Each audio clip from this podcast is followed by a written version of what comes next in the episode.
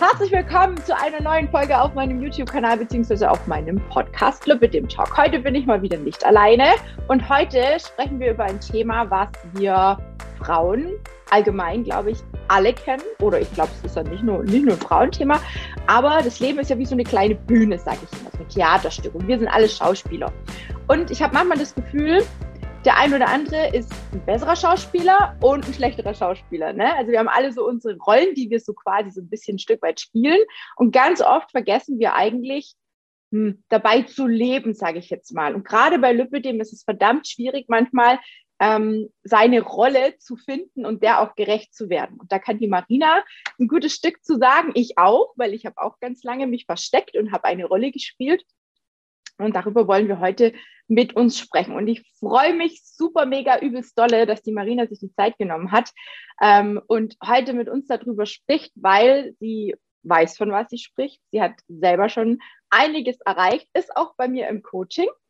Und ja, Marina, ich freue mich. Stell du dich einmal ganz kurz zu all diejenigen vor, die dich noch nicht kennen. Die, die im Coaching sind, die kennen dich. Ne?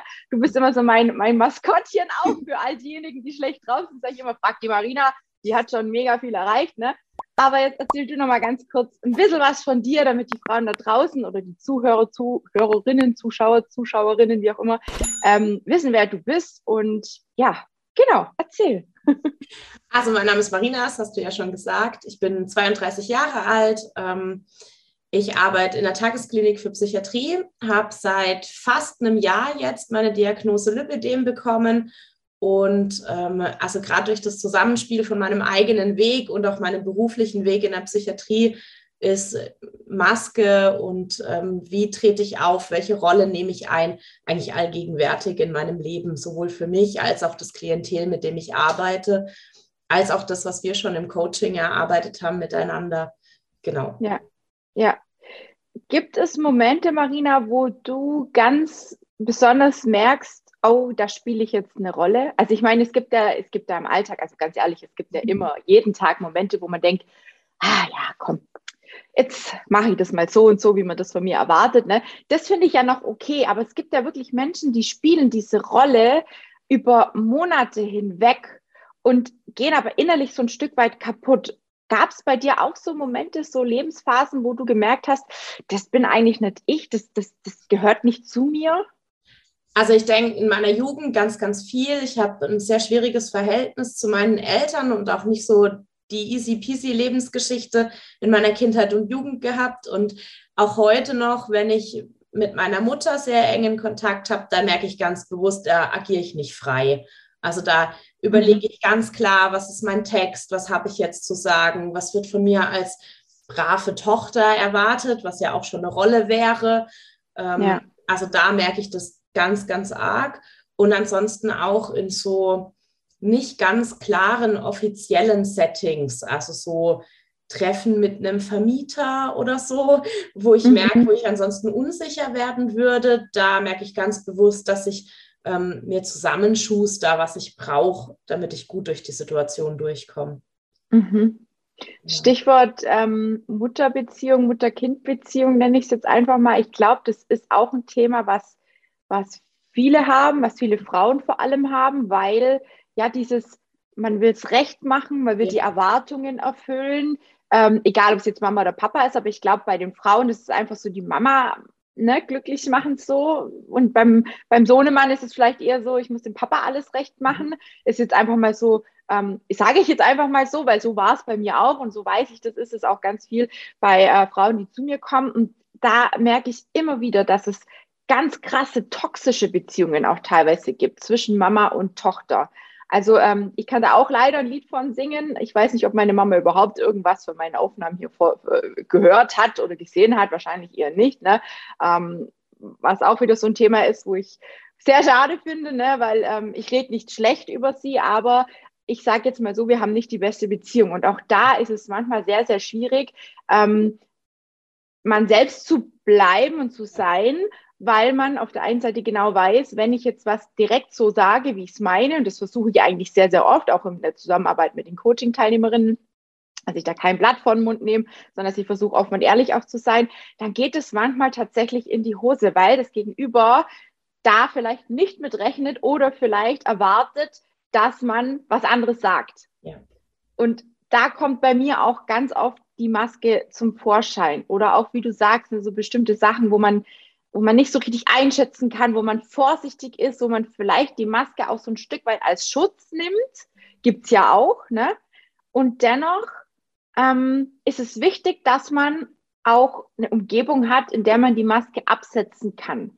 Und wenn die wegfällt, sprich, wenn man in der Familie die ganze Zeit irgendwie ne, die Hausmama spielt und für alle und jeden da ist und sich selber total opfert und nur noch macht und tut für die anderen, dann zerbröselt das Ganze so ein bisschen. Und dann wird es kritisch und vor allem wird es auch ungesund, meiner Meinung nach. Ich weiß nicht, ob, ne, also ich sage immer, mein Übergewicht hat definitiv einen Grund.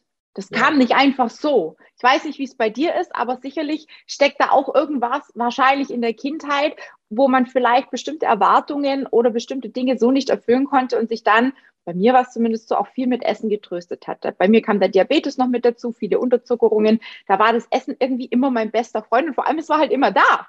Mhm. Ne? Ich weiß nicht, ob es bei dir da auch Parallelen gibt zum Thema ja. Gewicht und Maske und äh, Anforderungen, Erwartungen erfüllen. Wie war das bei dir? Also definitiv ähm, schon allein, also ohne meine Mutter jetzt äh, in den Mittelpunkt zu stellen, aber ähm, zwischen meiner Mutter und mir war es seit früher Kindheit an mein Körpergewicht Thema und es gab unglaublich viele Spannungen bei mir in der Herkunftsfamilie. Ich bin auch eher bei meinen Großeltern groß geworden als in meiner Familie und da fängt es dann schon an mit so Sachen wie, bei meinen Eltern wurde ich sehr streng reglementiert, da gab es keine Süßigkeiten, da gab es nur eine Scheibe Brot, da gab es nur, also so, so ganz Hardcore-Essensregeln. Und bei meiner Oma war es dann mehr so, ich darf mal überhaupt Süßigkeiten essen und an einem schlechten Tag ist es halt auch mal vollkommen aus dem Ruder mhm. gelaufen und es hat halt niemanden interessiert.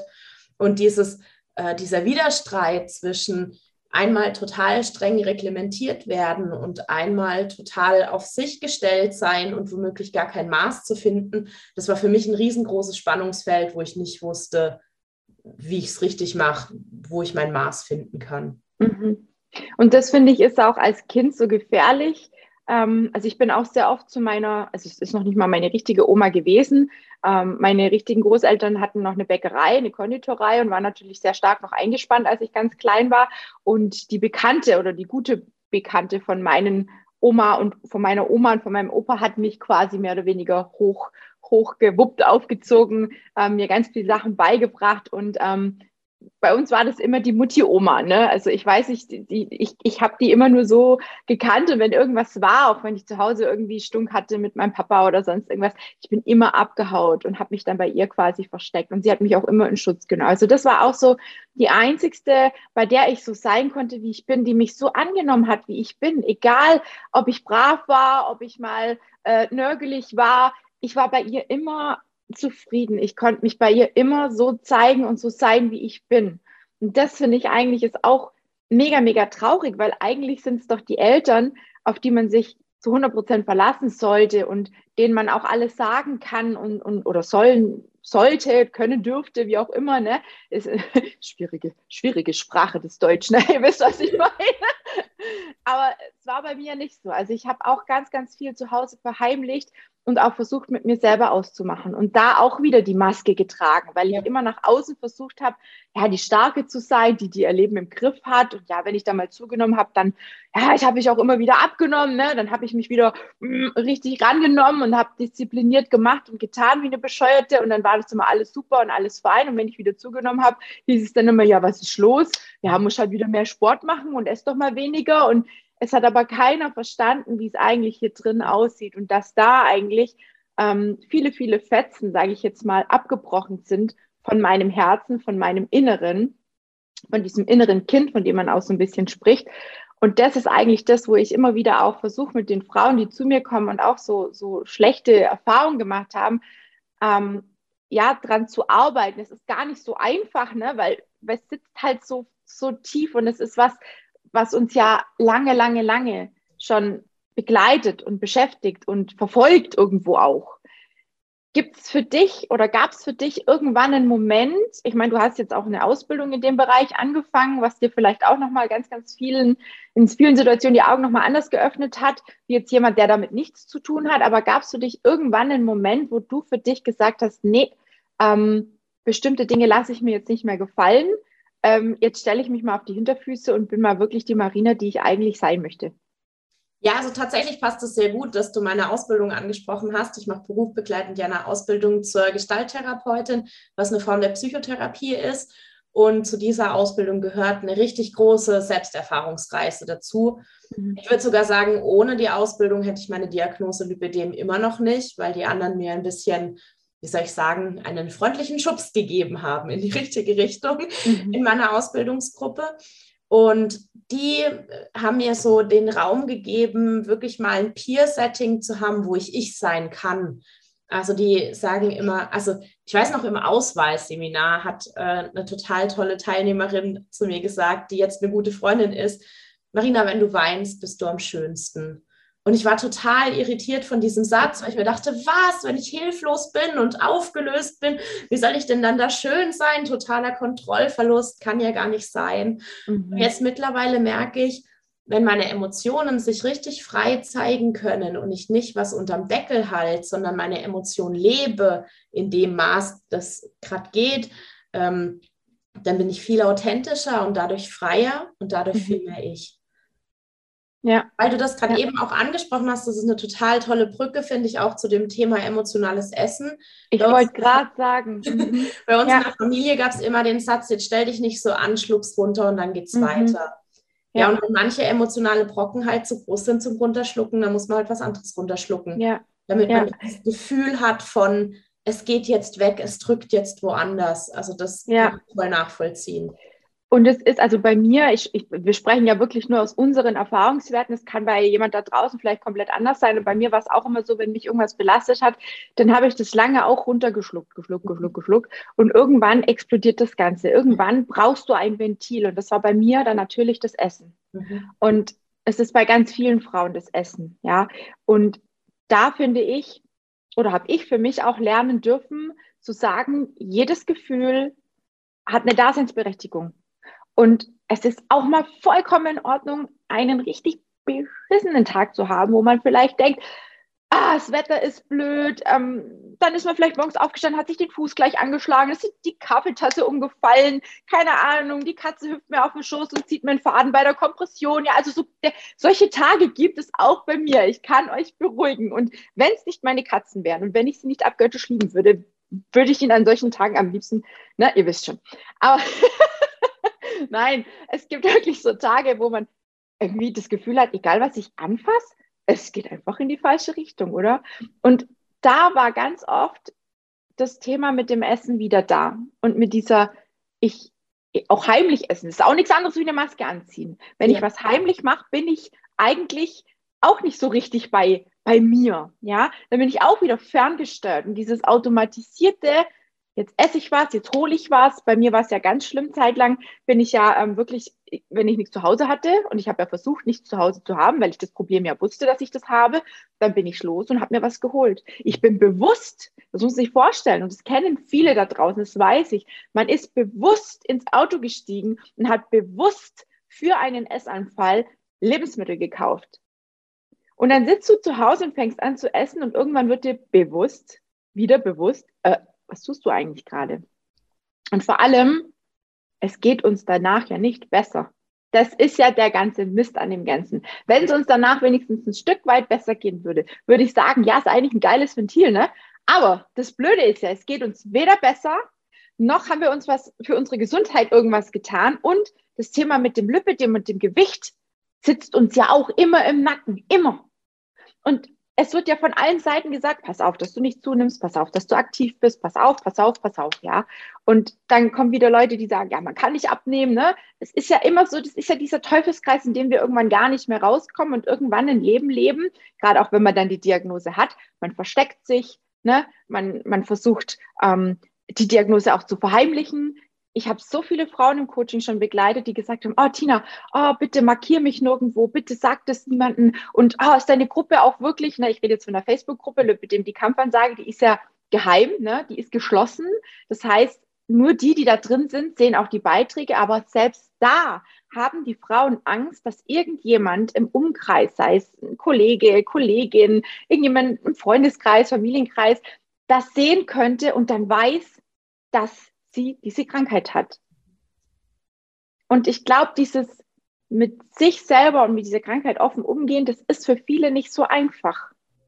Ich weiß nicht, hast du das sofort annehmen können oder hast du auch erstmal das so ein bisschen, es gibt ja viele, die schieben das so weg und sagen, ach, ich doch nicht und ach, will mich damit nicht beschäftigen, habe gar keine Zeit dafür. Ne? Das ist auch mal so ein Thema. Ich habe keine Zeit jetzt, da muss ich zum Arzt und ach nee. Ne? Wie war das bei dir? Also ich denke, dass ich zwei ganz unterschiedliche Phasen durchlaufen habe. Also so rückblickend ähm, habe ich mit meiner Sunny-Fee mal so mein Leben angeguckt. So beim Ausmessen haben wir immer ziemlich intensive Gespräche. Und dann meinte sie, also rein von, von der Verteilung her und so würde sie sagen, dass ich schon sehr lange im Business bin, was Lipidem angeht. Das heißt, ich habe jetzt mein halbes Leben wahrscheinlich mit Lipidem gelebt, ohne dass ich es wusste. Und ich weiß noch, wir sind gerade hierher gezogen gewesen, es muss so vor fünf, sechs Jahren gewesen sein. Da kamen die ersten ähm, Reportagen über Lipidem aus dem Boden geschossen und man konnte gefühlt den Fernseher gar nicht mehr einmachen, ohne dass was ähm, über Lipidem lief.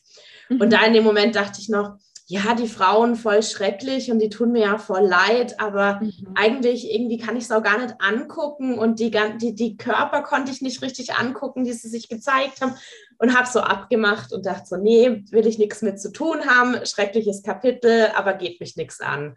Mhm. Ja, und jetzt, letztes Jahr, muss ich sagen, habe ich eine ganz neue Perspektive drauf gewonnen, weil als dann feststand, dass ich Lipidem habe, es war für mich das Puzzlestein, nach dem, der Puzzlestein, nach dem ich immer gesucht habe. Es war so die, mhm. die Antwort auf voll viele Fragen, wo ich mir dachte, warum komme ich mit meinem Körper nicht klar? Warum kann ich versuchen, was ich will und es wird nicht besser? Und warum steckt mir das alles mit meiner Mama und diesem reglementiert werden mit Essen mhm. noch so gigantisch in den Knochen? Das kann ja nicht normal sein. Ich versuche ja zu mir zu stehen und habe mich mega weiterentwickelt. Mhm. Und dann war da diese Antwort und ich dachte mir, mein Gott, als wäre es mir schon damals klar gewesen, als ich immer einen Fernseher ausgemacht habe, ne?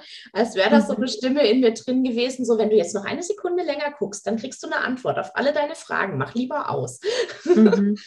Also ja, das ist ja das, das ist ja dieses Wegrennen auch so ein Stück weit. Ja. Das ist ja auch wieder dieses, ich ziehe mir den Sack über den Kopf und will es genau. nicht sehen und nicht hören. Ne? Also es ist auch wieder so dieses, ah, geh mir weg, lass mich in Ruhe mit dem ganzen Gedöns. Ja. Ne?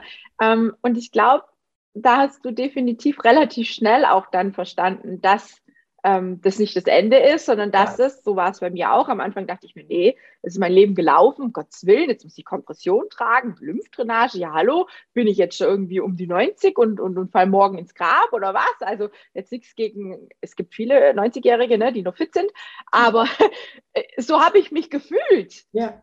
Ähm, und ich, ich konnte es erstmal auch also ich habe zwei Tage lang nur geweint. Ich, für mich ist die Welt zusammengebrochen. Ich habe hab Angst gehabt, mein Partner verlässt mich auch. Ne? Ich weiß mhm. nicht, warst du mit deinem schon zusammen da zu ja. der Diagnose? Auch, ja. ja.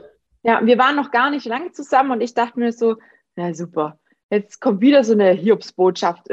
Was kommt jetzt als nächstes? Ne? Erst, erst der Diabetes, dann Schilddrüsenunterfunktion. Die Essstörung ist ja schon, ist ja schon, ne? In, ein Ding an sich, wo keiner irgendwie richtig was mit zu tun ja. haben will und es auch super schwer ist für den Partner mit umzugehen. Ne? Und jetzt kommt auch noch das Lipidem dazu oder Lymphödem dazu.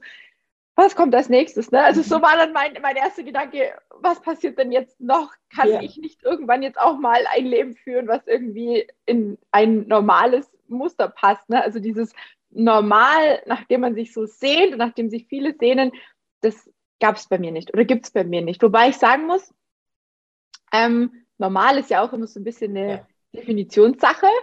Und ich für mich würde sagen, ich führe jetzt im Moment trotz der ganzen Special Effects, so nenne ich es jetzt einfach mal, ein normales Leben. Ich kann mich bewegen, ich habe mein Gewicht im Griff, ich habe ähm, ich bin ansonsten gesund, ne? also hätte ich keinen Diabetes, müsste ich auch nicht alle drei Monate zum Arzt gehen oder bräuchte ich keine Kompression, würde der mich wahrscheinlich auch nicht sehen. Ähm, ich, ich kann mein Leben so führen, wie ich das gerne möchte. Natürlich, wie gesagt, gibt es manchmal Tage, die sind auch zum Davonlaufen. Ich glaube, die hat aber auch jeder gesunde Mensch, der vielleicht keine chronischen Erkrankungen hat. Ähm, es ist, glaube ich, immer alles so eine Sache, auch wie man das Ganze sieht, oder? Wie, wie, wie denkst du darüber? Also ich hatte von 17 bis 22 eine totale Sehnsucht danach, normal zu sein. Mhm. Und das, obwohl ich mit 17 in einer wunderbaren Punk-Clique war und eigentlich nichts sehnlicher mir gewünscht habe, als mir die Haare grün zu färben, was ich aber nicht gewagt habe wegen meiner Mutter. und mittlerweile muss ich sagen, ich habe mich gänzlich davon verabschiedet, normal sein zu wollen. Ich will ja. frei sein, ich will mein genau. Leben leben können und ich will authentisch leben können. Und ich sage immer zu meinen Patienten, ich arbeite in der Psychiatrie, wo soll ich denn durchgeknallt sein dürfen, wenn nicht hier? Und dann gucken die mhm. mich immer an, sind total irritiert. Aber genauso habe ich es dann auch mit der Kompression zum Beispiel gemacht. Ähm, ich hatte am Anfang so eine mausgraue Kompression. Der muss ich dankbar sein, dass ich bei dir gelandet bin. Ohne die wäre ich nie bei dir gelandet. Sehr geil. Man muss dazu sagen, vielleicht zur Erklärung, warum ich bei dir gelandet bin. Beim Hochziehen von meiner ersten Kompression habe ich mir acht Finger verbrannt und hatte Brandblasen dran und habe hab dich voller Panik angeschrieben. So, oh mein Gott, was soll ich tun? und das mit Handschuhen, sie waren nur zu groß. Und dann habe ich den Spieß umgedreht und habe gesagt, so, graue Maus, Ende Gelände. Und damals gab es von Medi noch diese wundervolle Musterung Animal und ich habe in schwarz-lila angefangen. Und es Kann ist einfach gut dran erinnern. Eine, eine volle Statement-Farbe. Mhm. Und ich bin das erste Mal mit dieser Compris stolz wie Bolle hier in diesem kleinen Städtchen, in dem ich lebe, über den Marktplatz gelaufen. Es kommt eine von hinten rangezischt und sagt, tragen Sie Kompression, Flachstrickkompression, sodass man das sehen kann. Ja, ja, Sie trauen sich ja Sachen. Sind Sie, sind Sie denn verrückt?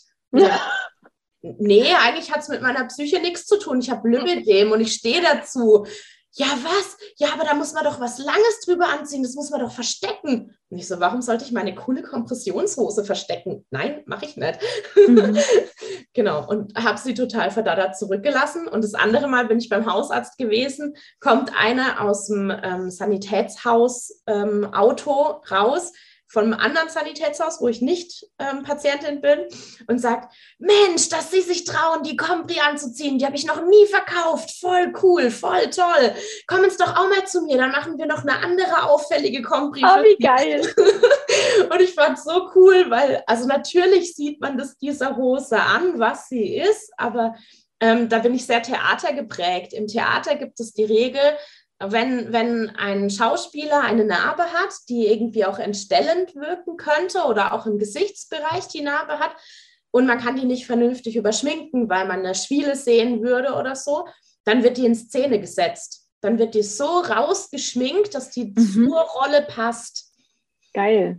Ja. Oder halt in die Rolle reingeschrieben. Mhm. Und das ist was, das versuche ich mir jetzt immer so herzuholen, wenn was für mich unangenehm wird oder so in die Body-Shaming-Ecke geht oder so, dann sage ich, nee, ich bin so, wie ich bin. In manches muss ich vielleicht noch reinwachsen von mir oder an manchem arbeite ich auch gerade. Aber ich werde nicht einsehen, mich für eine Krankheit, für die ich nichts kann, die nach Forschungsstand höchstwahrscheinlich ja sogar angeboren ist, da werde ich, da werde ich nicht anfangen, ja. mich in eine Shaming-Ecke zu stellen und mich dafür zu entschuldigen, wer mich kennenlernen will, der kann mich kennenlernen mit all meinen Ecken und all meinen Kanten und all meinen Emotionen. Und dann mhm. ist es so. Weil ich ja. weiß, dass ich treue Freundin, treue Partnerin und coole Frau sein kann. Und das muss ich nicht festmachen an zu viel Gewicht oder ähm, komischer ja. Erkrankungen oder sonst irgendwas. Und das ist was, das habe ich für mich echt gelernt. Ja. Sehr geiles Statement. Ich bin gerade baff, ich weiß gerade gar nicht, was ich dazu sagen soll, weil eben auch das Thema Kompression öffentlich zeigen ist ja auch so eine Sache, die nicht jede Person kann.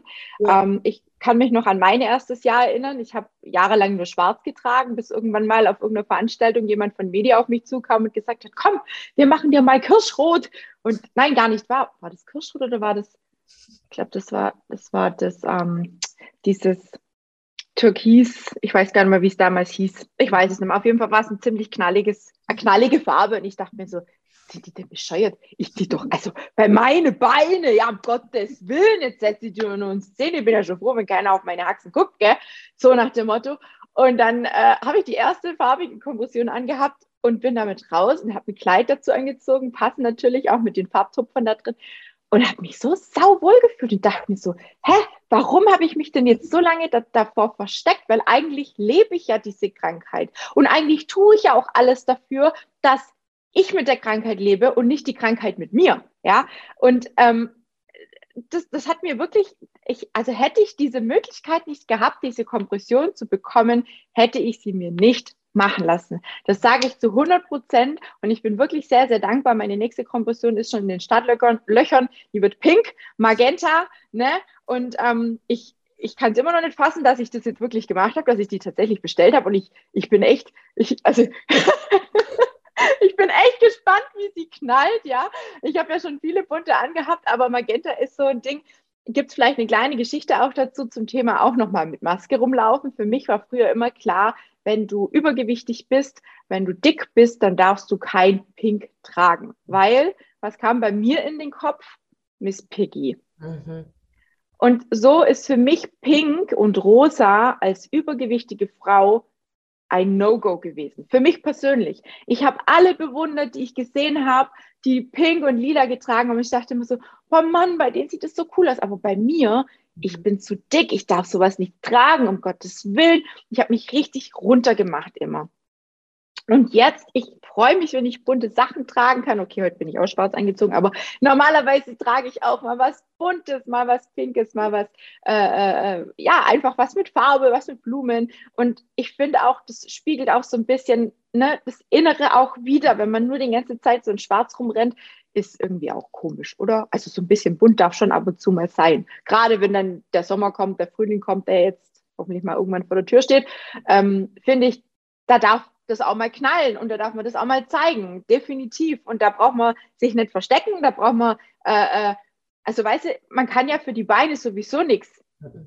Wir können sie ja auch nicht, nicht ändern. Und ob wir jetzt da einen, einen, einen, Kartoffelsack drüber anziehen oder ob wir uns ein schickes Kleidchen holen, egal was für eine Figur wir haben, es gibt für jede Figur das passende Kleidchen und einen passenden Rock, ja, ähm, traut euch, geht raus und steht zu eurer Erkrankung, weil wie es die Marina schon gesagt hat, wir können nichts dafür. Was wir allerdings können, ist immer das Beste daraus zu machen. Zu sagen, okay, ich versuche meine Ernährung einigermaßen in den Griff zu kriegen, meinen Sport zu integrieren. Ne? Marina, das machst du auch bei mir schon seit einiger Zeit im Coaching, da ist einiges gegangen.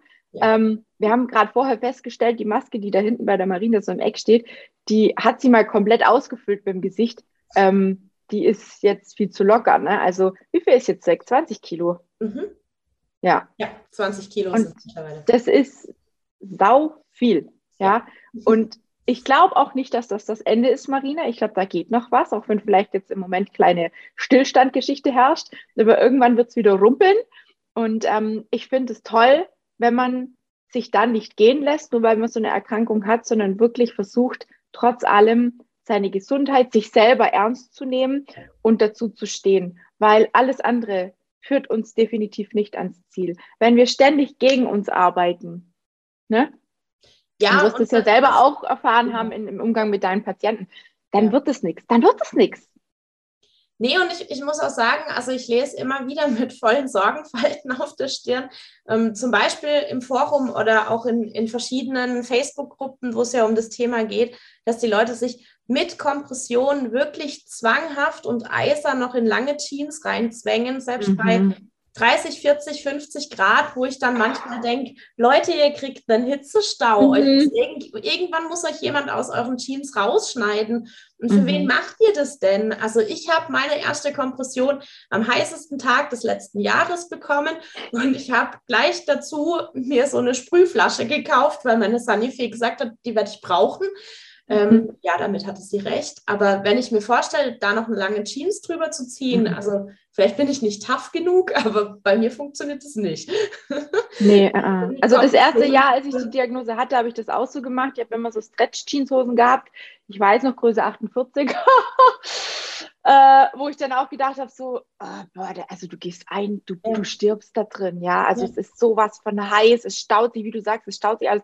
Und jetzt eben auch äh, Sprühflasche oder was ich ganz gerne gemacht habe, damit es keiner mitkriegt auf der Arbeit, ne? Eine Sprühflasche fällt ja auch wieder auf, ist ja auch wieder so eine Sache, man will es ja gar nicht so zeigen. Mhm. Ich habe mir immer in die Handtasche einen Waschlappen ja getan. Und den habe ich dann immer von Zeit zu Zeit auf dem Klo einfach nass gemacht und bin dann quasi so Stück für Stück an meiner Kompression so runter und habe den dann quasi so, so reingerieben, damit ja. die einfach schön nass wird oder feucht wird und dann ist es super gut gegangen. Gut, man muss dazu sagen, das ist bei knalligen Farben, sieht man es natürlich ein bisschen, wenn man das so mit einem Waschlappen auf jeden Fall macht. Wenn man es sprüht, ist es, glaube ich, ein bisschen besser. Mhm.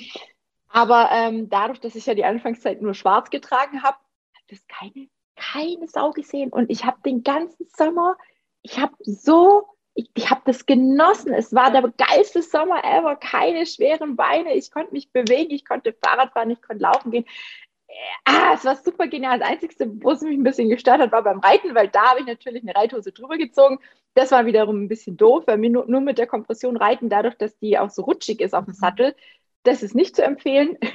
Aber ansonsten, bis auf die Geschichte im Stall, habe ich im Sommer, ich, ich trage nur noch Röcke und Kleider oder lange so, so Oversize-Pullis oder so. Also es gibt für mich auch im, im Winter, ich habe ganz oft nur einen Mantel an, wenn ich schnell in den Laden oder zur Post runterrenne oder zum, zum Bäcker schnell rüber oder so. Ganz ehrlich, Schuhe an und das sieht doch kein Mensch, was du da anhast. Ne? Der Mantel geht mir bis zur Mitte der Oberschenkel, da sieht keiner dein Hintern, es sieht keiner die Nähte, es weiß wahrscheinlich noch nicht mal jemand, dass es eine Kompression ist. Also ich stehe da voll dazu. Ja.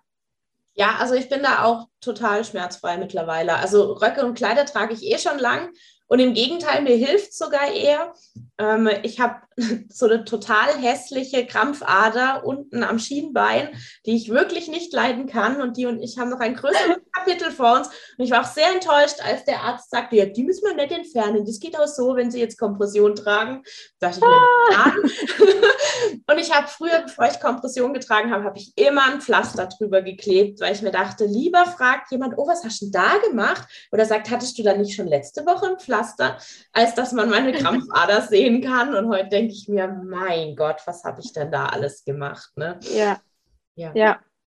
Doch, also ich glaube, ähm, ich glaube, wir haben hier ganz, ganz viele Themen angesprochen oder ich hoffe, ähm, wo jeder da draußen oder jeder da draußen, die auch mit dem Thema Kompression und Lipidem und sonst was zu tun hat, Bodyshaming und Co., ähm, sich irgendwo ein Stück weit abgeholt fühlt. Und nochmal, ihr seid nicht alleine, ja. Und es ist super, super wichtig, wenn man sich auch Leute im Umfeld sucht, die einen verstehen, die einen aufbauen. Gerne dürft ihr auch zu mir in die Gruppe kommen, ne? in die Lipidem-Gruppe, ähm, Lipidem, die Kampfansage auf Facebook. Ich sage sie hier nochmal, ja, für die, die es noch nicht wissen. Ihr seid hier gerne und herzlich willkommen, weil wir uns hier wirklich versuchen aufzubauen, zu motivieren, zu unterstützen. Und wenn jemand dabei ist, der sagt, Mensch, mir geht's ähnlich wie der Marina, ich stehe irgendwie da und boah, pff, bin mit einem so ein wenig überfordert, will aber irgendwie was verändern, dann dürft ihr euch auch jederzeit gerne ein kostenloses Erstgespräch bei mir sichern. Die Marina hat am Anfang auch gezweifelt, darf ich ganz offen hier sagen. Wir haben lange diskutiert und lange besprochen, wie wir es angehen können und was wir machen. Und sie hat auch schon so viel ausprobiert. Und Leute, es sind 20 Kilo weg. Also wenn das nicht Beweis genug ist, dann weiß ich nicht, was ich euch noch liefern soll. Ja, Marina, sag bitte auch was dazu. Ich, ich, ich stehe manchmal da und denke mir, warum sehen sich die Leute so im Weg selber? Also es sind 20 Kilo in sechs Monaten, möchte ich dazu sagen. Und ja. was mir sehr geholfen hat, war, dass wir uns die Zeit genommen haben, mit meinem Mann zu sprechen. Weil den mit im Boot zu haben, war für mich ganz, ganz wichtig. Ich hätte mir nicht vorstellen können, die Reise vom letzten halben Jahr ohne meinen Mann zu machen. Ja. Das war für mich ganz. Und der gehört ja auch zum Team dazu. Ja. Also, das ist ja auch ein ganz lieber, gell? da hast du echt einen super Schatz erwischt. Ne? Und das ist auch wichtig, ne? dass der Zusammenhalt von der Familie da ist. Und ich weiß, dass viele Frauen gerne mit mir zusammenarbeiten würden, aber wenn der Mann natürlich dann sagt, nee, brauchst du nicht und ist doch weniger, mach mehr Sport, ne? und so ein bisschen ne, den Riegel vorschiebt irgendwo, ja. ähm, vielleicht nicht an die Frau glaubt und vor allem auch nicht versteht, wie sehr der Leidensdruck ist dann ist es halt auch für mich schwierig, an die Personen ranzukommen, weil es ist natürlich immer schwierig, wenn der Partner nicht mitzieht. Ganz klar, Marina, sehe ich komplett genauso. Deswegen auch bei meinem Partner. Ich bin so dankbar, dass ich einen Mann habe, der immer zu mir gestanden hat. Wir haben zusammen abgenommen, wir waren zusammen übergewichtig, wir haben, wir sind wirklich durch dick und dünn gegangen, durch sämtliche Höhen und Tiefen. Mir ging es auch schon in, der, in den letzten Jahren richtig, richtig dreckig nochmal bezüglich der Essstörung. Ich habe nochmal komplett alles von vorne aufrollen müssen, weil es mich auch zusammengeschmissen hat. Und da ist es einfach super wichtig, dass man sich selber treu bleibt und dass man jemanden an der Seite hat, der einen stärkt, der einen aufbaut, der an einen glaubt. Und wenn ihr da draußen vielleicht so einen Partner nicht habt und trotzdem eine Person wollt, die euch versteht, dürft ihr gerne auch jederzeit zu mir kommen. Ähm, ihr werdet sicherlich die Marina auch noch eine Weile kennenlernen können. Und ähm, ja, an der Stelle, glaube ich, haben wir genug über das Thema gesprochen, was das Thema Maske oder allgemein sich äh, ja nicht so geben zu können, wie man ist, ähm, was das ausmacht und vielleicht auch einige Tipps gegeben, die ihr umsetzen könnt. Marina, gibt es von deiner Seite noch irgendwas, was du gerne so an die Mädels da draußen, sage ich jetzt mal, als Abschluss mitgeben möchtest oder würdest? Ja, ganz gleich, wie groß oder wie alt die Maske ist, die man trägt, dass jede und jeder sich Zeit nimmt, wenn es auch im stillen Kämmerlein erstmal ist, sich zu überlegen, was will ich eigentlich von meinem Leben haben, was will mhm. ich für mich erreichen und wie kann ich meinen weiteren Weg mit mir selbst gut gehen.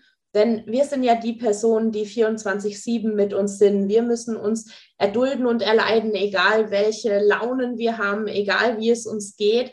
Und ich kann nach der Reise gerade aus dem letzten Jahr sagen, sich selbst da ernst zu nehmen und selbst ganz klar und ehrlich zu einem zu sagen, ich brauche Hilfe und ich möchte Unterstützung haben oder ich möchte das und das für mich angehen und erreichen können. Das ist der erste und wichtigste Schritt, denn genau da müssen wir ehrlich zu uns sein, denn zwischen uns selbst und uns selbst passt halt keine Maske rein. Ja, das stimmt.